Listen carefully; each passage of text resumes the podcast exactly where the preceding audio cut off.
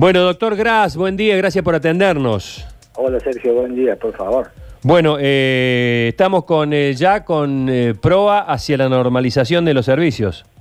Sí, afortunadamente ayer tuvimos una reunión de las cámaras de salud con el ministro de salud y bueno, sí nos comunicó que el lunes ya estaríamos en condiciones de abrir.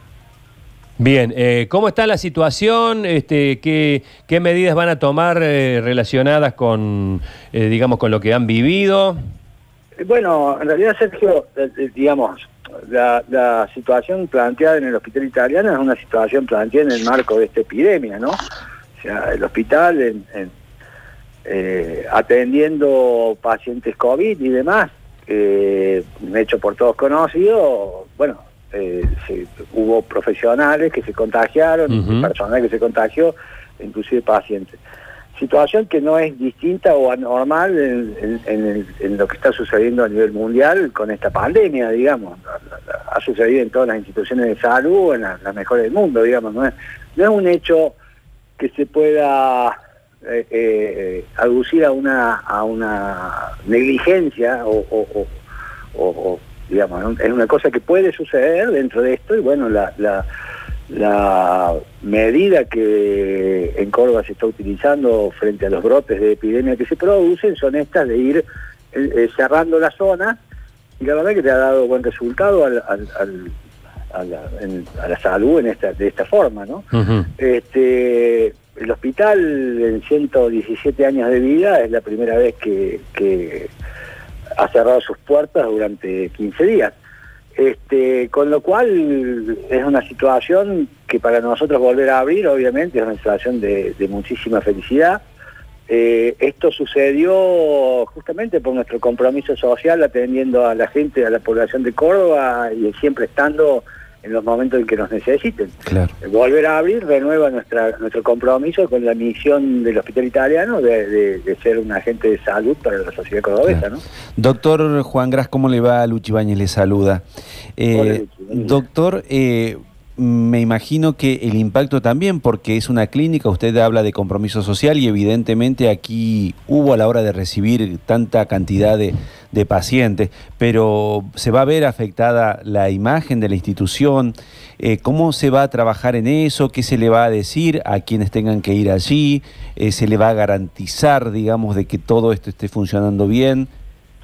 Mire, la, la, la realidad es que, eh, digamos, a ver, nosotros, esto que sucedió, obviamente sucedió en, frente a tener que salir a, a atender a, a un grupo de a, una- a un grupo poblacional que lo necesitaba y obviamente eh, esta situación nos, nos, nos produjo el brote que, que- que hemos vivido. Sí. Las medidas que el hospital ahora toma no son distintas a lo que marcan los protocolos. Esto tiene que ver eh, con que ahora el virus circula comunitariamente, a, a diferencia de lo que pasaba antes, ¿no es cierto? O sea, nosotros recibimos un grupo de pacientes muy numeroso en un momento en que todavía no había circulación comunitaria. Claro. Este, hoy hay circulación comunitaria y hoy las medidas o los protocolos van cambiando en función de eso y el hospital obviamente va a abrir con los protocolos que ahora se necesitan Bien. en el marco de esta de esta nueva de esta nueva etapa de la de la epidemia, ¿no? Claro. Algo a lo que yo digo ayer se habló en el hablamos en el ministerio, estuvimos hablando con el ministro.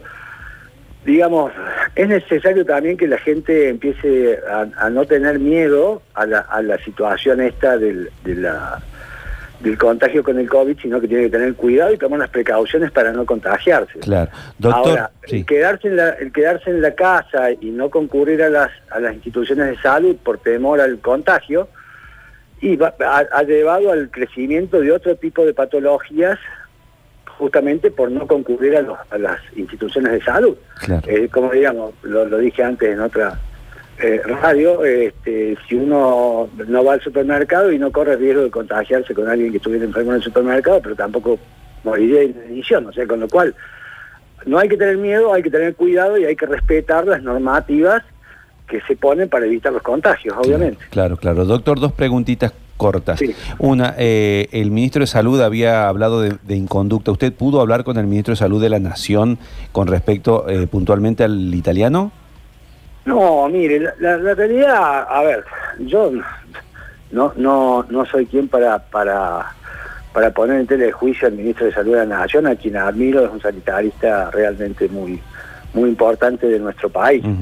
Creo que sus expresiones son desafortunadas, máximo en el momento este que se vive. La salud, el personal de salud tiene un hartazgo con respecto a esta forma de trato en que se, en que se, se está eh, poniendo a la salud una manera de comunicar eh, eh, cómo enfrentamos esta pandemia. ¿no? Claro. ¿qué, qué le vamos a decir al- al- a la persona esta del Hospital Fernández que está grave, que se contagió en el Hospital Fernández, que no tuvo cuidado? ¿Qué, qué le pasó?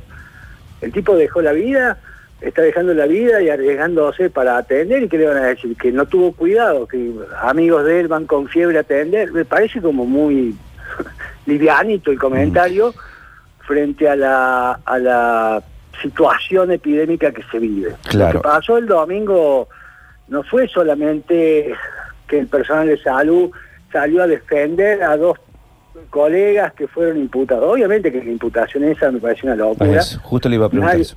Nadie está en contra de, de- de que se investigue un hecho. Obviamente siempre hay que investigar a ver si no hubo negligencia o hubo una impericia. Pero convengamos que estamos en un marco de una pandemia mundial donde lo que pasó en ese geriátrico es lo mismo que pasó en España, lo mismo que pasó Sí. en Italia, por ahí empezó, digamos, no, no, no, no es raro que esto suceda, no es raro que un hospital las personas que atienden COVID se contagien, no es raro, no hay que buscar culpables. Entonces el personal de salud, por un lado, salen a aplaudir a la noche y por otro lado le, queman el auto o le, digamos, me parece como, como que este personal que, nosotros venimos denunciando hace rato, que el personal de la salud está precarizado, las enfermeras tienen sueldos que son no están a la altura de la función que cumplen, los médicos tienen que tener pluriempleo para poder tener un estándar de vida medianamente adecuado para, para su proyecto de vida, digamos, el problema es esta epidemia está mostrando la realidad de nuestra salud tal cual es.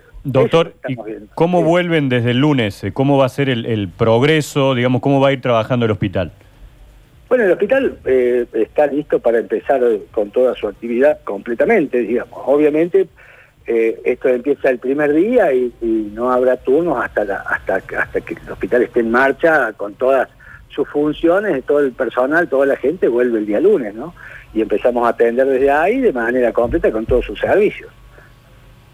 Bueno, eh, doctor Juan Gras, gracias por este contacto. Esperamos de todo corazón que el lunes empiece la importantísima, invalorable labor que hacen los médicos y todos ustedes profesionales ahí en el Hospital Italiano, un, un emblema de la salud de Córdoba. ¿eh? Le mando un fuerte abrazo y que, y que, como decía mi abuela, que empiecen con salud.